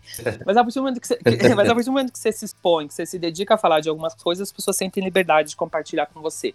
E não é tão recente essa história, mas uma colaboradora me procurou perguntando se ela poderia entrar com processo, por exemplo, né, uma amiga minha, é, porque é, ela estava concorrendo a um cargo de gestão, ela estava né, grávida, e aí o gestor disse, não vai dar, porque logo você sai de licença, tem idade, não sei o que, não sei o que, não sei o que, então Puta, é foi essa também. Foi essa, foi essa devolutiva que ela teve. É, Val, isso se enquadra em preconceito ou não? Deixo para vocês responderem. Cara, precisa, né? Deixa é. para vocês responderem. É, assim como eu já ouvi, eu quando eu trabalhava em, em seleção em consultoria, eu tinha clientes que diziam assim para mim, é, para esse cargo aqui, por favor, pergunta para quando ela pretende engravidar. Putz. Porque eu preciso ela dedicada no projeto pelo menos uns dois, três anos aí. Mas, cara, eu acho que tem muito a ver com como você aquela pergunta que eu fiz para ti lá atrás, você respondeu, Thiago. Não mudou as competências, mudou o je as ferramentas da gente extrair, né? Eu tô puxando esse exemplo por quê? Porque eu digo assim, as, as pessoas também não, não conseguiram entender, às vezes, as pessoas não, algumas empresas conseguiram, não conseguem entender é, como elas vão localizar é, o, as skills que está muito além é, é, e não consegue mensurar aquilo. Aquela skill está muito além que a pessoa é, de quem, de que, qual o sexo dela, qual é a idade, qual é a raça. Porque, vamos dizer assim, uma mulher ela traz geralmente algum benefício para aquele cargo que ela vai ocupar, mas o cara fala, puta, mas para quando vai engravidar? É, e não, e assim, Ti, você tá trazendo aí. Ti, né? Posso chamar de Ti? Eu já chamei, Cara, né? Por favor. É, não, tô zoando, Thiago. É, mas você sabe é que. É Ti ou Tiaguinho? Tiaguinho. Ó, Ti. A gente tem até uma. A gente tem até um hashtag Hot Wheel, Hot Wheel. Hot Wheel boa. um trocadilho. Vai que rola um patrocínio, né? É, mas, oh, seria top. É, porque da Van vocês já perderam, já era. É. é mas, gente, é, a gente usou um. Eu, eu, né, usei um exemplo que a gente explorou um pouco mais, mas existem coisas muito mais absurdas e às vezes muito mais sutis. Ao mesmo tempo que são mais absurdas, são mais sutis. Porque, por exemplo, é, sei lá, você está numa reunião. O quanto as mulheres são mais interrompidas que os homens? O quanto você. Se você for dar uma notícia de demissão, sei lá, vamos criar uma situação hipotética aqui, um case, ah. vai. É, ó, imagina que você é um gerentão aí fudido, daqueles fudidão, e você precisa desligar 50% de duas coordenações. Uma coordenação é homem e uma coordenação é mulher. Aposto, e eu aposto, que a forma com que você vai contar para o homem é diferente da forma com que você vai contar para a mulher. Você é. vai chegar no cara e vai dizer, ó, você precisa é, cortar 50% do teu. Você precisa cortar 50% do teu time. Aí você vai chegar para a mulher e vai dizer, você também precisa cortar 50% do teu time. Pensa você como gestor como gerentão fodão, chega e conta isso pro time que tem um gestor masculino e o time que tem uma gestora é, mulher. E quando Entendo. você ouve uma mulher boa, você diz, cara, essa, essa botou o pau na mesa. É, é verdade. Você imediatamente, eu, eu, eu, assim, é, varia de região, mas aqui é muito comum a gente falar, né? Botou o pau na mesa, mostrou queimando. A gente associa a comportamentos masculinos quando uma mulher é muito boa. É. Essa uhum. daí usa calça, essa daí, sei lá, assim, nem lembro quantas, é quantas coisas. E é péssimo isso, né, cara? Porque aí você acaba vendo que até as próprias mulheres elas acabam mudando o comportamento para tentar se enquadrar é, nisso que é, entre aspas, aí, uma aspas bem feia, é o normal do mundo é, corporativo, né, cara? O que não deveria acontecer. E muitas vezes até as próprias mulheres agindo dessa forma com outras mulheres por conta da influência desse meio, né? É, mas eu gostei de você trazer esse aspecto, porque sim, é, e, ó, olha como a coisa é orgânica e difícil da gente mexer. Porque assim como os homens fazem esse comportamento, também tem as mulheres que se põem numa posição não posso ser frágil, não posso chorar, não posso isso, tenho que me comportar como homem, porque senão eu vou ser mal vista. A, a coisa, gente, e de novo, o preconceito ele é tão ruim e ele é tão destrutivo porque eu adoro essa palavra chique, ele reverbera. Entendeu? Ele envolve todo mundo e quando você percebe, você tem um monte de gente agindo contra quem se é de verdade em prol de um objetivo. Né? É, então é, é, difícil, assim. E claro que para mim é muito mais fácil falar disso hoje, porque eu estou numa condição que me favorece falar disso. Uhum, né? Sim. Então eu tô numa uma puta empresa que, porra, não vou ficar aqui rasgando. É... Vou sim, porque eu adoro. não, vai que ela patrocina a gente. Pode vai falar, que ela patrocina. Não, tô numa, numa puta empresa, assim, de coração, todo mundo sabe disso, é, que apoia, que, que cuida dessa idade de diversidade, que colocou como bandeira estratégica, para mim, um orgulho imenso poder ter liberdade de falar disso. Mas existe, existem outras empresas que, por N questões, ainda não, não se permitiram chegar nesse nível de discussão, porque dá trabalho, porque gera ruído porque a gente não sabe lidar com isso. Às vezes não é, não é nem que não queira, é que não sabe como fazer. E o medo gera é, essa falta de, de, de, tomada de decisão, né? Deixa a gente meio na inércia, assim, né? É, tinha uma terapeuta também que dizia assim, o xixi é quente, né? Então, é, assim, fiz xixi na cama, tá frio hoje, mas se eu sair daqui até eu limpar e arrumar tudo isso, eu vou passar um pouco de desconforto. Eu tenho que ir pro banho, eu tenho que isso, eu tenho que aquilo, né? Então, é, é, é difícil, gente, é difícil falar desses temas. Eles são temas é, que não são temas fáceis de lidar e que mesmo que a gente e, e, quanto mais a gente mexe, a sensação que dá é que mais barulho faz. É, você tem movimentos acontecendo em paralelo, você tem os mais radicais, os mais polidos, os mais isso, os mais aquilo, o que é super normal numa tentativa de tentar deixar esse mundo cada vez mais igual. Então isso gera medo nas empresas, gera medo nas pessoas, né? E tem muito gestor que já chegou para mim e falou assim: Val, eu não sei como tratar tal tema, eu tô sendo preconceituoso.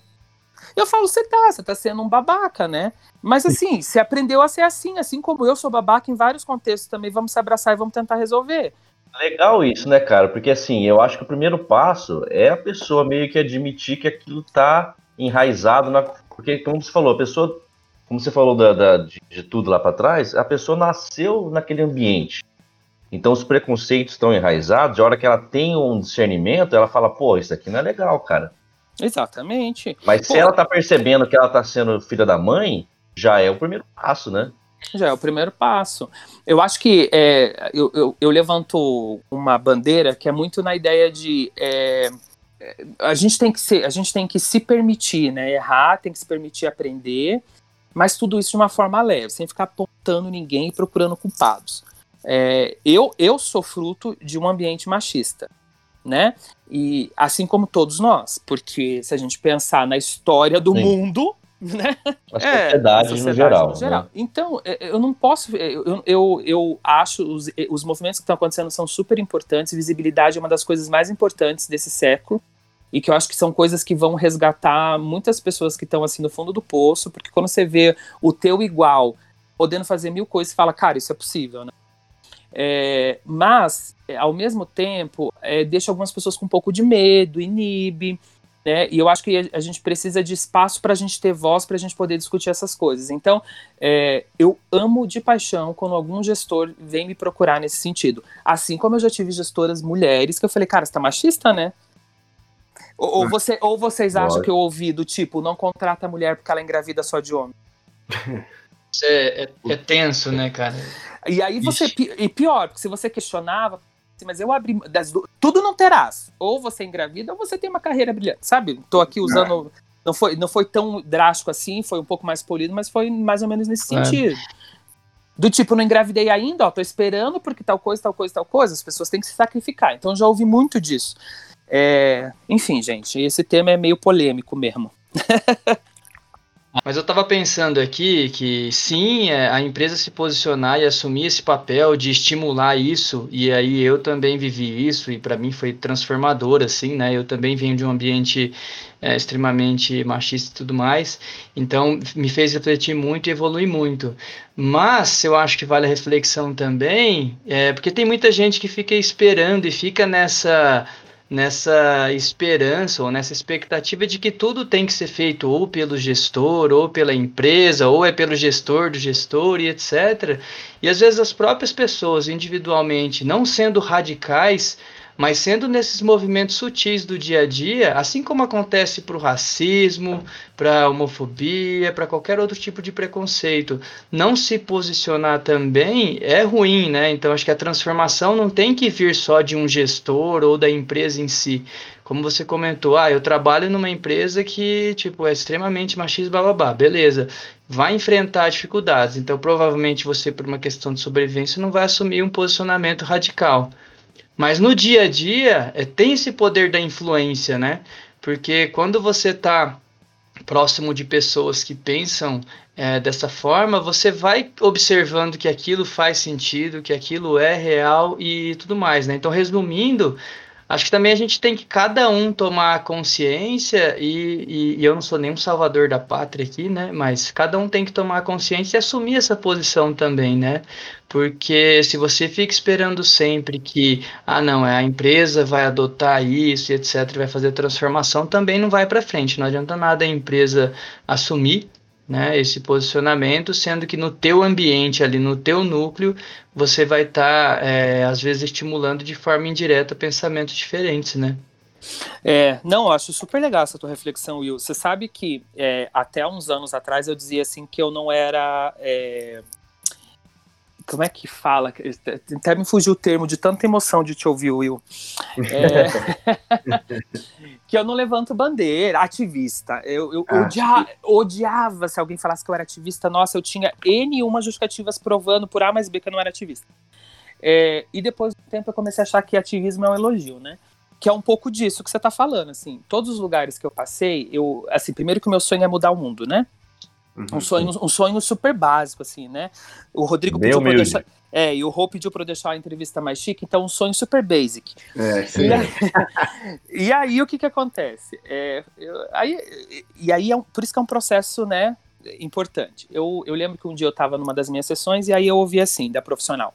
É, tá, mas você já parou para pensar que talvez o mundo seja muito grande, né? E a tua frustração vai ser eterna, que você não vai conseguir mudar ele. Eu sinto te dizer isso. Eu falei, é, isso que você falou faz sentido, isso que você tá aqui para me motivar, mas obrigado. E aí ela disse assim, mas e se você começar a pensar na perspectiva do teu mundo, do teu ambiente, do teu habitat, né? E aí a gente foi falar um pouco sobre macro e microambiente. O teu microambiente é o teu mundinho. Se você mudar ele já não, já não tá muito bom, já não tá mir de legal. Ah. E aí eu comecei a mudar a perspectiva. E eu fiz muito disso, sabe, Will? É, de ser mais sutil. É, e aí a gente tem que ser humilde, de não achar que a gente tem a razão total, porque de fato a gente não tem.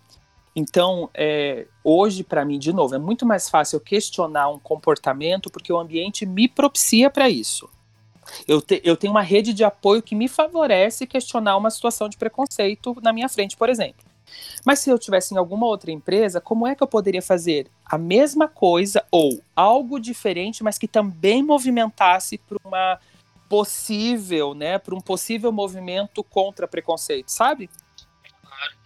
Às vezes, às vezes, são coisas muito sutis, né? Do exemplo que você deu aí da, da, da moça grávida que não ia ter oportunidade porque tinha engravidado, enfim, foi é, declinar um processo dela. O simples fato, às vezes, está na tua mesa, o cara chega e comenta fala: ah, acho que não vai dar certo para fulana lá porque fulana engravidou. O simples fato de você aceitar esse comentário sem falar nada, querendo ou não, é um apoio ao preconceito, né? É um apoio a essa questão. Então, acho que é essa sutileza do dia a dia. Você pode, na hora, se posicionar e falar: meu, isso não é um pensamento bacana e tal. Você não precisa ir lá no RH, fazer um escarcel e etc.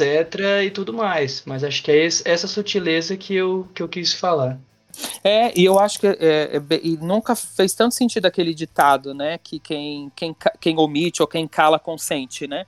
É, eu acho que a partir do momento que você ouviu e que você, por menos influência que você tenha, mesmo que você não tenha um cargo que te, né, que te favoreça algumas tomadas de decisões, mas gente, a comunicação é democrática, né? O pensamento é democrático. Então, se o cara tá compartilhando isso com você, ou se você está vivenciando isso, é por algum motivo, né?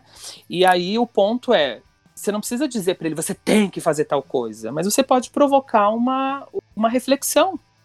Talvez naquele contexto não faça diferença, mas você plantou a semente, sabe? Eu sei que parece meio, ai, né? Puxa, isso é salvador da pátria. Não é, gente. É, pessoas, a partir do momento que a pessoa reflete uma vez, ela tá aberta para refletir mais vezes, sabe? É tipo, você quebrou o muro que, que, que, que impedia que essa pessoa minimamente refletisse do tema. Então, eu acho que faz, faz sentido sim. Legal. Acho que fazendo só um resumo até aqui, né? Pô, muito legal falar dos principais comportamentos que as pessoas, né, que os profissionais precisam ter além do conhecimento técnico, a diversidade como estratégia para o negócio e não simplesmente um marketing para a empresa, mas sim realmente isso está enraizado ali no, no, no contexto, justamente para fluir a, a inovação e a criação. E a gente falou um pouquinho aqui sobre é, o, o, machismo, né? Eu queria até convidar o ouvinte aqui que vai curtir o nosso podcast, em que a gente fala num episódio anterior sobre a paternidade positiva, então sobre o tema na criação dos filhos, então esse comportamento que talvez é criado já desde é, do berço, né? E alguns cuidados que a gente fala com o professor ali, o professor José Luiz da, da, da Federal. Eu acho que deixar esse gancho aqui para quem quiser conhecer um pouquinho também sobre esse tema da paternidade que te, cria esse ambiente de machismo em muitos casos. E, e, Val, agora caminhando antes da gente entrar um pouquinho na, nas rapidinhas com os trigêmeos, o Val também é apresentador de eventos, né? É, e acho super legal, já participei de eventos com você, cara, você é um fenômeno aqui, então eu já deixo até para o ouvinte aqui é, puder acompanhar o Val nas redes sociais aí, depois ele divulga para vocês, mas falar um pouquinho para a gente como que é, cara, como que surgiu isso, essa ideia de apresentar, foi natural, uma coisa que você já sonhava, você que é um cara que se comunica bem, bem humorado, e alguma dica ali de na apresentação, uma linguagem corporal, um, como que é o improviso na hora? Conta pra gente um pouco desse, dessa sua experiência. Tá, é, primeiro assim, né, Rô, é, eu tive na infância fobia social, né? Uhum. E eu tinha muita vergonha da minha voz, né? Eu vivi situações bem delicadas, assim, relacionadas a preconceito.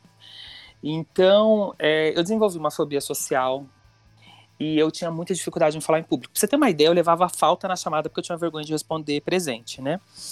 E é altamente grave, né? E mas assim, é, eu falei, bom, gente, eu preciso dar conta disso, né? Ou eu sento em cima das, disso, ou eu dou conta disso. E nos meus ambientes seguros, eu era muito palhaço, assim, né? Eu, eu ficava tirando, fazendo piadinha, eu ficava.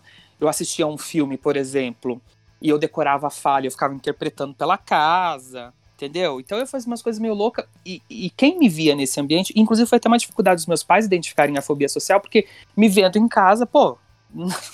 Não tem. Como é que eu. Né, eu lembro assim, ah, teu filho não fala na aula. Mas como é que não fala? Não para de falar em casa, né? Impossível. Impossível. É, e aí um dia eu fui apresentar um trabalho e eu decidi que eu queria fazer diferente. Porque eu, eu tava cansado de chegar e as pessoas ficarem na frente, blá, blá, blá, blá, blá, na cartolina. E eu decidi fazer um teatrinho. E aí, gente, sério, a galera aplaudiu, assim, foi uma loucura. E uma coisa mega simples e ruim pra caramba. Mas ruim. Na escola, é isso? Na escola. Mas ruim, mas pensa num troço ruim. E me lembro até hoje, foi na oitava já, dan já dançou Backstreet Boys na escola? Eu já, cara. Eu já dancei Backstreet Boys, Spice Girls. Entendeu? Já teve Fat Family, já fiz até Fat Family com o pescocinho. Oh, e... É da hora, é da hora. É da hora. E aí, cara, eu lembro que foi, para mim esse foi um marco, assim. falei, meu, a galera riu, a galera curtiu, eu acho que eu posso tirar proveito disso. Sempre que eu tinha a oportunidade de fazer alguma coisa, eu queria fazer diferentona, engraçada. E aí foi indo, foi indo, foi indo, foi indo. Quando eu comecei a dar treinamento, é, que eu comecei a trabalhar numa, numa montadora, não, não, não pode falar o nome, porque São José dos Pinhais, né? Faz carro. e Alemã. Alemã, é. E eu comecei a trabalhar e lá eu trabalhava exclusivamente com treinamento. E quando eu fui dar os primeiros treinamentos, eu pensava assim: ah, não, não vou pegar apostila e ir lá na frente, né? Eu vou, porque assim, o mesmo tempo, que saco, né? Eu ficar falando apostila e eu fazer uma coisa que seja legal para mim, que seja legal para todo mundo, todo mundo se divertir junto, porque eu vou ter que ficar aquelas horas todas lá com a galera, eu vou começar a fazer diferente. E aí foi assim que eu comecei a testar. Eu dava muitos treinamentos no dia e eu comecei a testar, comecei a testar, comecei a testar, a galera começou a curtir, aquilo foi ampliando, foi ampliando. Sempre quis ser é, entrevistado pelo Jô Soares. Não, já sei que não posso mais, agora ele aposentou. Eu também, cara, eu tinha esse sonho também, Meu véio. sonho, assim, de ver o que tinha naquela caneca. Então, eu pegava essas coisas que eram referências, e nisso eu já estava estudando psicologia, eu já estudava comunicação. E aí eu falava, assim, como é que eu prendo a atenção da galera terceiro turno de madrugada?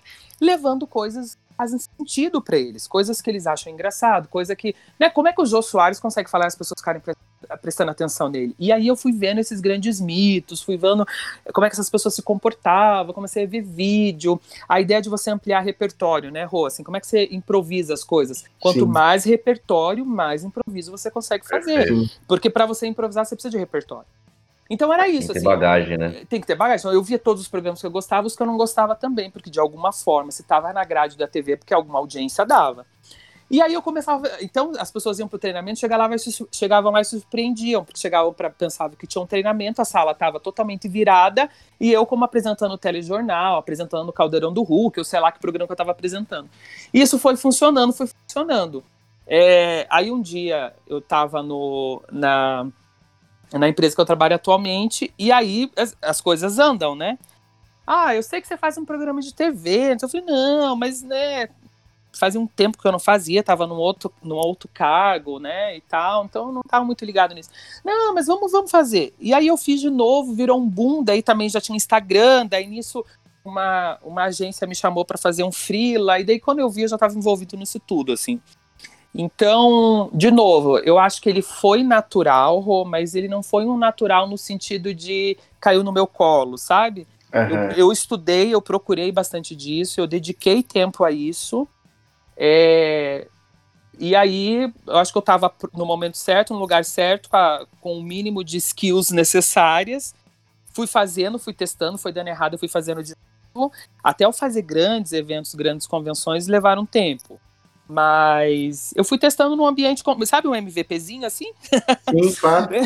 eu fui testando num ambiente controlado, assim, uma turma de terceiro turno, 10, 15 pessoas, um treinamento que eu dominava totalmente o conteúdo, me preparava antes de entrar, então tudo isso, sabe?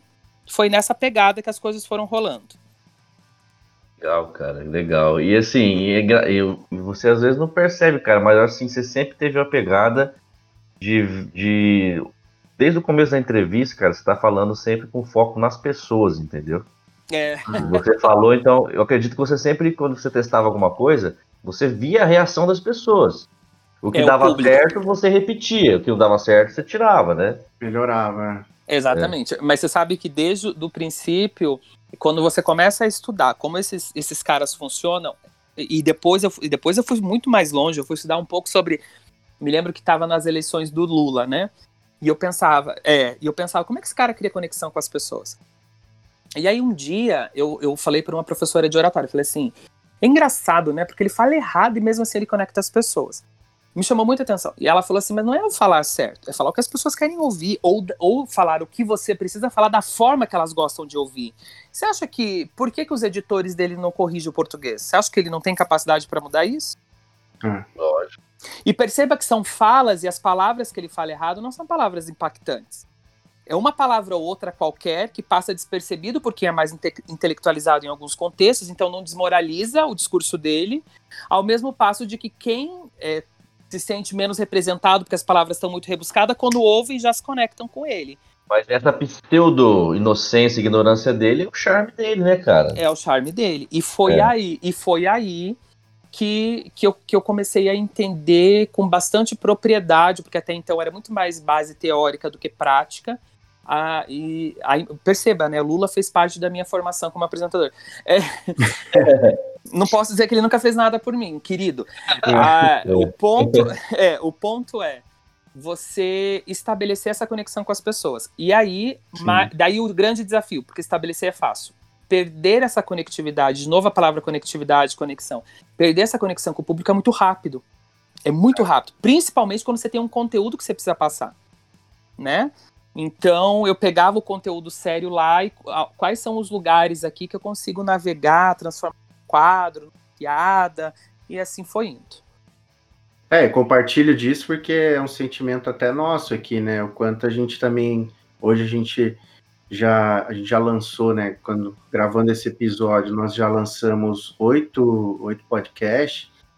É o como tem sido a recepção da galera, assim, nessa expectativa, que é justamente para as pessoas, né? As histórias ou os temas que a gente traz aqui é justamente para inspirar a galera a conhecer algo novo ou é, se desafiar em alguma coisa diferente. Então, é. Ouvir a expectativa, ouvir o feedback e a reação do, dos ouvintes é super importante. Né? É, e as pessoas são reais, né? Eu acho que as coisas precisam Sim. ser mais naturais, mais reais, né? Pessoas normais falam palavrão, pessoas reais é, erram. Então eu aprendi a lidar com isso também, né, Thiago? O meu medo era, meu maior medo era errar, esquecer o roteiro. Depois que a É. primeira vez aconteceu, eu consegui contornar, as pessoas riram comigo. Eu- já teve um momento que eu falei, gente, errei, esqueci tudo que eu tinha pra falar, agora me dá um minuto. E, e- e assim vai. Então, acho que as pessoas também se sentem representadas no erro, não é um mito que tá lá em cima, longe disso.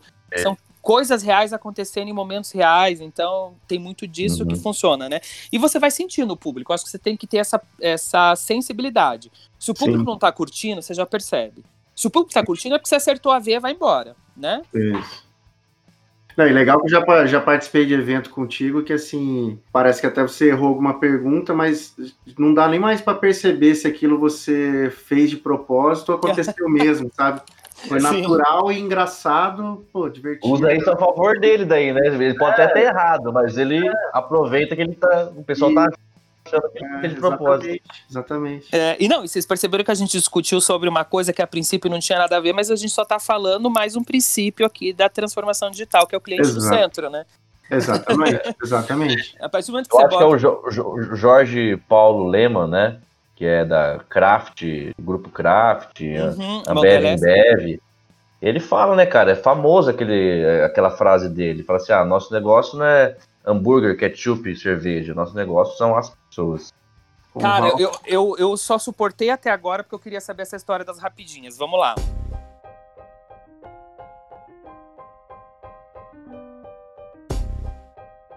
As rapidinhas com os trigêmeos. Eu quero saber o seguinte: é, Ah, você é psicólogo de formação. sim. Quero saber. Se a gente inverter as quatro últimas letras de psicólogo e psicopata, que diferença faz? Eu não acredito nisso. Deixa eu pegar uma caneta. Faz alguma diferença, fora as letras serem diferentes no final, ou tudo igual, tudo mesmo ba- balaia? Ah, eu tava, eu tava me atendo à, à letra, você viu só? Não, eu acho que são coisas diferentes. Não, são coisas diferentes sim, você tá me enrolando. Não, são É. coisas completamente diferentes. Apesar das pessoas, apesar da gente falar assim, vamos mudar Ser- um pouco essa primeira. Primeira vez que eu faço isso. Ó, todo não, psicólogo tem um pouco de psicopata e É, todo então. psicopata tem um pouco de psicólogo. Então, mas aí agora eu vou te falar uma coisa. A gente sempre brinca que precisa ser meio louco pra entender um louco, mas não Ah. precisa ser um bom psicopata, um pouco psicopata pra entender outro psicopata, não. Então É são coisas, né? é, são coisas diferentes. Dá pra, entender, dá pra entender e aprender só pela, pela literatura, bem A tranquilo. gente, a gente tava falando aí que você é um, um mestre em falar em público, né, cara? Quem dera. E todo mundo sabe disso. E, cara, quando você vai falar pra uma plateia, sempre tem aquela pessoa chata. tá? Tem, tem bastante. Quando aquele chato tá te apurrinhando e ele fica em pé, É. você bota o membro pra fora ou cai de boca já na hora? Não, não dá pra chegar caindo de boca, Thiago. Você tem que pensar bem, você tem que analisar. Bota o membro pra fora, então. Não, você tem que botar o membro pra fora, esperar o momento certo. Se necessário for, você cai de boca. Porque se você faz isso logo de cara, você pode botar a boca em coisa ruim, entendeu? Você tem que, você tem que esperar, av- avaliar. Será que cabe? Será que não cabe? Você entendeu? Tudo é uma questão de contexto. Tem contexto que dá pra cair de boca, tem contexto que não dá. Você tem que ter várias opções. E aí, lembrando que o membro pra fora pode ser qualquer coisa, pode ser até a mão, né? Claro. membro é membro. né? Membro é vi membro. você, você é viciado em café igual eu, né, velho? E quem gosta de café, café sem açúcar. Tem gente que prefere o de máquina, mas vamos falar a verdade, cara. Coador é bem melhor, né, velho? Ah, mas não tem como, né? Coador é a melhor coisa. Totalmente. Pra mim é bem melhor, no velho. começo é ruim, depois fica uma delícia, porque às vezes o pó vem muito grosso, acaba passando, a primeira dose ali acaba ficando muito forte, é desconfortável, mas depois é uma delícia. Ô, ô, ô, Val, É. mais uma coisa, cara. Pra você, é mais fácil escolher um candidato pra uma vaga de trabalho ou dar um banho e escovar os dentes da Donatella? Meu. Você sabe que ela acabou de fazer 25 quilos, o veterinário falou que ela tá no limite da obesidade. É, eu levanto com uma dor na lombar, escolher um candidato. A Donatella é, o- é a dog do, do Val, né? É, a Donatella é minha, essa dog da foto aqui, que não sei se é assim que vocês vão publicar, vão fazer o meu, o meu merchan do podcast, É, mas é, esse- é essa bulldoguinha aqui. Com certeza escolher um candidato. 25, Val? 25 quilos, com 10, com 10 meses, eu vou dar banho. E ela é bebezinha, então ela se, se mexe, eu tento segurar, escorrega, eu me molho. E você sabe como é difícil pegar em coisa molhada escorregadia, né, Thiago? Então, escolher o candidato é mais fácil. Inverteu a pegadinha, boa. Ô Val, para encerrar, cara, assim, queria te agradecer. é, queria que você divulgasse aí tuas redes também, ou qualquer outro Claro. projeto ou trabalho que você queira comunicar aqui para a galera. Acho que um tema super rico aí que você trouxe, que vai agregar para muita gente. Então, muito obrigado. Você é um cara super parceiro, amigo, baita profissional, comunicador pra caramba. É, show de bola, viu? Muito obrigado mesmo. Bom, gente, antes de eu passar tudo isso, quero agradecer. Vocês são o Thiago conhecendo agora, muito massa, prazerzaço. Thiago mais o Rô e o Will, a gente já, já, já estivemos mais próximo, né? Apesar de trabalhar junto hoje, a gente está um pouco mais distante. São duas pessoas que eu curto pra caramba, são dois queridões mesmo. É, achei muito massa, três caras héteros aí tal, falando de uma forma tão. de um tema tão bacana como diversidade. A gente focou bastante na questão da da equidade de gênero. Eu acho que isso é, porra, fico super feliz, super exemplo. Quando quiserem, me chama de novo. É, eu, achei, eu achei rapidinha, muito rápida, eu prefiro um pouco mais demorada. Daí, Thiago, se você pudesse dedicar um pouco mais da próxima vez. Eu- se, eu, puder- se eu puder fazer. Cara, um- agora, agora, ó, você tem que. Pera lá, agora eu vou, vou te interromper. É que a gente tá se conhecendo agora, né, velho? Eu fiquei. É, não, agora, é- agora te conhecendo melhor, dá pra ir mais devagar, velho. É, não, beleza. A primeira vez é mais rapidinha, né? É lógico. A gente não sabe onde vai, onde que não vai, né? Não, tá certo, tem que conhecer o terreno, né? É. É, mas se eu pudesse assim, fazer um resumão, acho que eh, todo mundo fica super encantado. Val vai falar de diversidade, vai falar de, de, de, de- de, eh, transformação digital. Para mim, assim, existem quatro palavras-chave que eu queria deixar aqui registrada. A questão da integralidade, né? As pessoas precisam ser totais, as empresas precisam ser totais, tanto de fora quanto, né, tanto de dentro para fora quanto de fora para dentro. Isso serve para as empresas, para os profissionais, enfim. A questão de conexão, conectividade, as coisas estão conectadas, a gente precisa estar conectado com o novo, com o diferente. Protagonismo, né? Então a gente não fica esperando que as empresas ou que as pessoas façam, a gente vai e faz. Não estou dizendo para sair fazendo sem pensar. Pode ser sutil, pode ser devagar. Busca pessoas que, eh, que falem sobre o que você quer fazer, eh, peça ajuda, peça feedback, se comunique. De novo, é, é- é interagir, né? E o outro tema é diversidade. Então, para mim, esses são os grandes, os grandes tópicos aí da transformação digital quando a gente fala de pessoas. E se eu pudesse deixar alguma sugestão, é se aprofundem um pouco mais nisso, assim, né? É, e muito obrigado de novo, um super abraço. Se quiserem me adicionar lá no Instagram, eu tô meio novo nesse negócio, mas é Val, underline, é, underline Val, underline Camargo. Underline Val, underline Camargo.